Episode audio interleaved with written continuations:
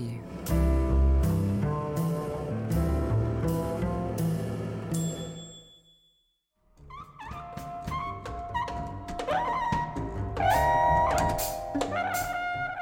Здравствуйте, меня зовут Алена Сугаровская. В прошлый раз мы говорили с вами об истории Толстовского дома и его жителях. Сегодня хотелось бы продолжить этот разговор и поговорить о Толстовском доме в жизни Анны Ахматовой. Это, наверное, будет три блока, и первый из них — это адресат одной записки. Текст записки. Посылаю вам стихотворение Николая Степановича — потому что своего у меня сейчас ничего нет. Гонорар я получила. Это короткая записка Анны Ахматовой от 23 февраля 1915 года, адресованная Дмитрию Михайловичу Цензору. Возможно, она была передана ему по месту жительства. Троицкая улица, 1517, квартира 659. К записке были приложены переписанные рукой Ахматовой стихи Николая Гумилева «Станция» под названием «Над озером» и «Вечер». Стихи Гумилева Дмитрий Цензор опубликовал вместе со Старым 1914 года стихотворением Ахматовой «Тяжела ты любовная память». Тут же были помещены стихи Блока, Иванова, Кузьмина, Мандельштама, Сологуба – а между ними беспомощные строки самого цензора. Слабый поэт, эпигон символистов Дмитрий Цензор, которого критика как-то назвала сладко-лиричным, был очень плодовит и поэзию горячо любил. Блок в рецензии на одну из его книг написал «Дмитрий Цензор – создание петербургской богемы. Он чист душой, и главное, что временами он поет как птица, хотя и хуже птицы – Видно, что ему поется, что он не заставляет себя петь. Человек со странной для поэта фамилией Цензор имел непосредственное отношение к нескольким изданиям Серебряного века. В еженедельном журнале «Златоцвет» он числился заведующим литературно-художественным отделом. Журнал объявлял своей задачей освещение литературы, художества, театра, сатиры. Однако вкус его был невысок. Правда, хоть и не часто, но попадались там и яркие публикации. В номере 2 за 1914 год «Златоцвет» дал анонс. Талантливая поэтесса Анна Ахматова в ближайшие дни выпускает вторую книгу стихов под названием «Четки», куда будет включена также ее первая книга «Вечер». В номере 3 за 1914 год были напечатаны стихи Николая Гумилева «Мое прекрасное убежище». Возможно, именно жалование за это стихотворение и пишет в процитированной выше записке Ахматова. Гумилев был на фронте, так что жалование за него могла получить только его жена – с гонораром же за публикацию в альманахе стихов произошло некое недоразумение, и Ахматова попросила разобраться с этим Георгия Иванова. Он в сентябре 1915 года написал цензору. «Анна Андреевна поручила мне сообщить вам следующее. Вы послали прочитающейся ей и Николаю Степановичу гонорар, Анне Андреевне Ахматовой. А так как зовут Анну Андреевну Гумилева – и для почты никакой Ахматовой не существует, естественно, она не может получить деньги. По-видимому, Ахматова не была близко знакома с Дмитрием Цензором, однако пути их пересекались неоднократно. Еще в 1908 когда Анна Горенко только окончила гимназию, Цензор, жаждущий ощущать себя в гуще петербургской богемы, бывал на башне у Вячеслава Иванова, начал посещать вечера Случевского – в 1911-м на эти вечера собирались изредка и у Гумилевых в Царском селе. Возможно, туда приезжал и Дмитрий Цензор. Через год Ахматова единогласно была избрана в члены этого кружка, хотя по-настоящему своей там себя не ощущала. Но вот наступило ее время. В ночь с 31 декабря 1911 года на 1 января 1912 в подвале на углу Михайловской площади и Итальянской улицы открылось артистическое кабаре «Бродячая собака». Дмитрий Цензор стал частым гостем собаки с самого начала ее существования.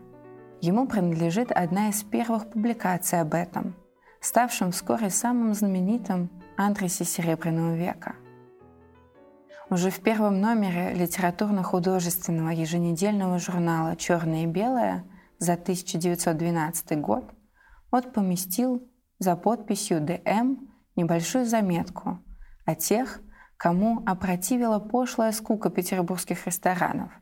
Они придут, как унылые псы, в поисках тесного круга людей, связанных общностью вкусов и потребностей – они спускаются вниз по скользким ступеням в неприметный с виду подвал, где на дверях предупредительно начертано бесхитростное слово «Тут». Тут все свои. Обогревший бродячий пес, виляй вовсю, пой, шути, бросай экспромты и эпиграммы, рисуй, играй, лай, вой. Морды вверх, к черту сплин, жизни до отвалу. Таков подвал бродячей собаки, ответвление интимного театра.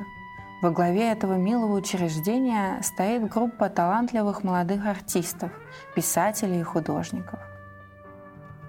Среди них была и Анна Ахматова.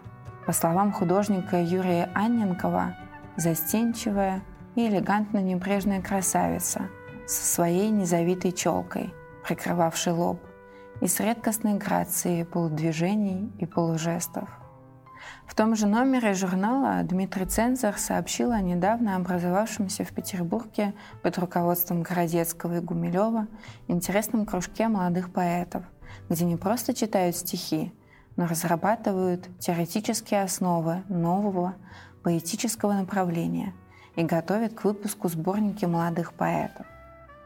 Имя этому кружку – «Цех поэтов», Ахматов и Цензор вместе были 26 января 1913 года на вечере кружка Случевского в доме у поэта Венцеля. В феврале 1913 года на заседании цеха поэтов в редакции «Аполлона» решено было расширить цех путем кооптации новых членов. Тогда приняли в цех и цензора – Через год в журнале «Златоцвет» он представил отчет о своей работе. Возможно, они вместе с Ахматовой участвовали в последних собраниях цеха, распавшегося в начале 1914 года. Потом, как мы уже говорили, возникла их краткая переписка по поводу публикации стихотворений Николая Гумилева в «Златоцвете» и альманахе стихов, изданных в Петрограде – 8 августа 1921 года были похороны Александра Блока. Сохранилась запись Ахматовой. Хранил его весь город, весь тогдашний Петербург, или вернее все то, что от него осталось. Дмитрий Цензор был одним из тех, кто нес гроб Александра Блока на Смоленское кладбище. Затем жизнь далеко развела Анну Ахматову и Дмитрия Цензора – Ахматову не издавали около 17 лет. Цензор время от времени печатался в многотиражках. В 1940-м вышел сборник Ахматовой из шести книг и книжка избранных стихотворений цензора. Перед войной постановлением секретариата ЦК ВКПБ сборник Ахматовой был изъят из продажи. Дмитрий Цензор в это время занял пост секретаря партийной организации – Ленинградского отделения Союза советских писателей.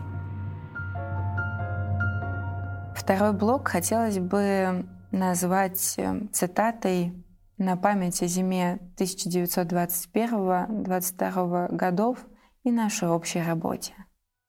Зима 1921-22 годов была тяжелой.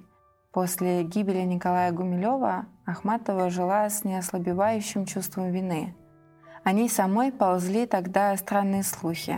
То о ее смерти, то об эмиграции. Однако она уезжать не собиралась и писала особенно много и интенсивно. Стихи были горькими, в них будто звучал его голос. В то время Ахматова жила вместе с Ольгой Судейкиной в квартире Артура Лурье на Фонтанке 18. Но он собирался уезжать из России, и квартиру надо было освободить и искать новое пристанище. А сборники Ахматовой переиздавались один за другим и активно распродавались. И это благодаря Алянскому, благодаря ее с ним общей работе – Спустя годы Ахматова вспоминала. «Мои книги в НЭП расходились очень быстро. 15 тысяч у Алянского в Волконосте».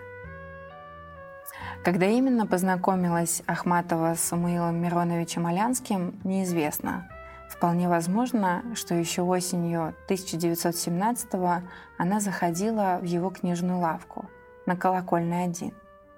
Алянский брал на продажу и книги современных авторов, Скорее всего, только что вышедшая из печати Ахматовская «Белая стая» недолго задержалась на его прилавках. Конечно, Ахматова знала, что в 1918-м при поддержке Блока Алянский создал свое издательство. Из воспоминаний Корнея Чуковского мы узнаем о том, как в мае 21 года в поезде по дороге в Москву Блок прочитал ему и Алянскому стихи Ахматовой, когда в тоске самоубийство, и добавил, Ахматова права, это недостойная речь. Убежать от русской революции – позор. Утром 2 сентября Ахматова возвращалась на паровичке из Царского, прочитав на стене вокзала Петроградскую правду со списком расстрелянных этой революции по так называемому Таганцевскому делу. С осени 2021 года началось активное сотрудничество Ахматовой с Солянским. Тот же четвертый номер записок мечтателя сообщал, что журнал издается при участии Блока, Белого, Ремезового, Вячеслава Иванова, Мирхольда, Форш и Ахматовой. А следующий, пятый номер, анонсировал выпуск ахматовских книг – у самого моря, четкие и белую стаю. Поэма «У самого моря» прежде напечатана была только в журнале «Аполлон». Прочитав ее тогда, Блок писал Ахматовой. «Поэма настоящая, и вы настоящая». Отдельным изданием она вышла впервые именно в «Волконосте» в 21 году, тиражом 3000 экземпляров. В следующем, 22-м, Алконост переиздал сборники Ахматовой, выпущенные когда-то Гипербореем, со склада, расположенного там же, где издательство на Невском 57, развозили по петроградским книжным магазинам восьмое издание «Четок» и третье издание «Белой стаи». В архиве Алянского осталась белая стая с теплой дарственной надписью «Милому Самуилу Мироновичу Алянскому – на память о зиме 21-22 годов и нашей общей работе. Ахматова. Март 1922 Петербург. На страницу его альбома она вписала шутливое четверостишье. «Хорошо поют синицы, у павлина яркий хвост, но милее нету птицы, вашей славный алконост». Однако дела у алконоста шли неважно – не хватало бумаги, разладились отношения с Петроградской государственной типографией. Решено было действовать вместе с издательством «Петрополис», которое было открыто в Берлине, где они открыли свое отделение. И теперь, хотя и оставалось на титульном листе в книгах Марка Алконоста, сборники Ахматовой переиздавались под двумя грифами – «Алконост» и «Петрополис» на общих правах. Издательство Алянского терпело убытки. В стране была инфляция, Алконост не имел средств для обеспечения издательских услуг и выплаты авторам жалования. На книги цены столь стремительно возросли, что их даже перестали пропечатывать на обложках. К концу 23 года Алконост прекратил свое существование. Отношения Ахматовой с Солянским не прервались, но несколько охладели. В середине 1920-х они были омрачнены каким-то денежным недоразумением. Возможно, пути Ахматова и Алянского пересекались и в другие годы. В разных издательствах Алянский работал вместе с Петровым Водкиным, Тырсой, Лебедевым, Чуковским. А ведь все это был круг и ахматовских знакомых. По воспоминаниям Марины Николаевны Пуниной и Анны Генриховны Каминской, в комнате у Ахматовой висела лубочная картинка с изображением сказочной птицы. Феникс, сирен, алконост. О встречах в Толстовском доме Анны Ахматовой и Владимира Гаршина мы расскажем в следующий раз. Спасибо за внимание.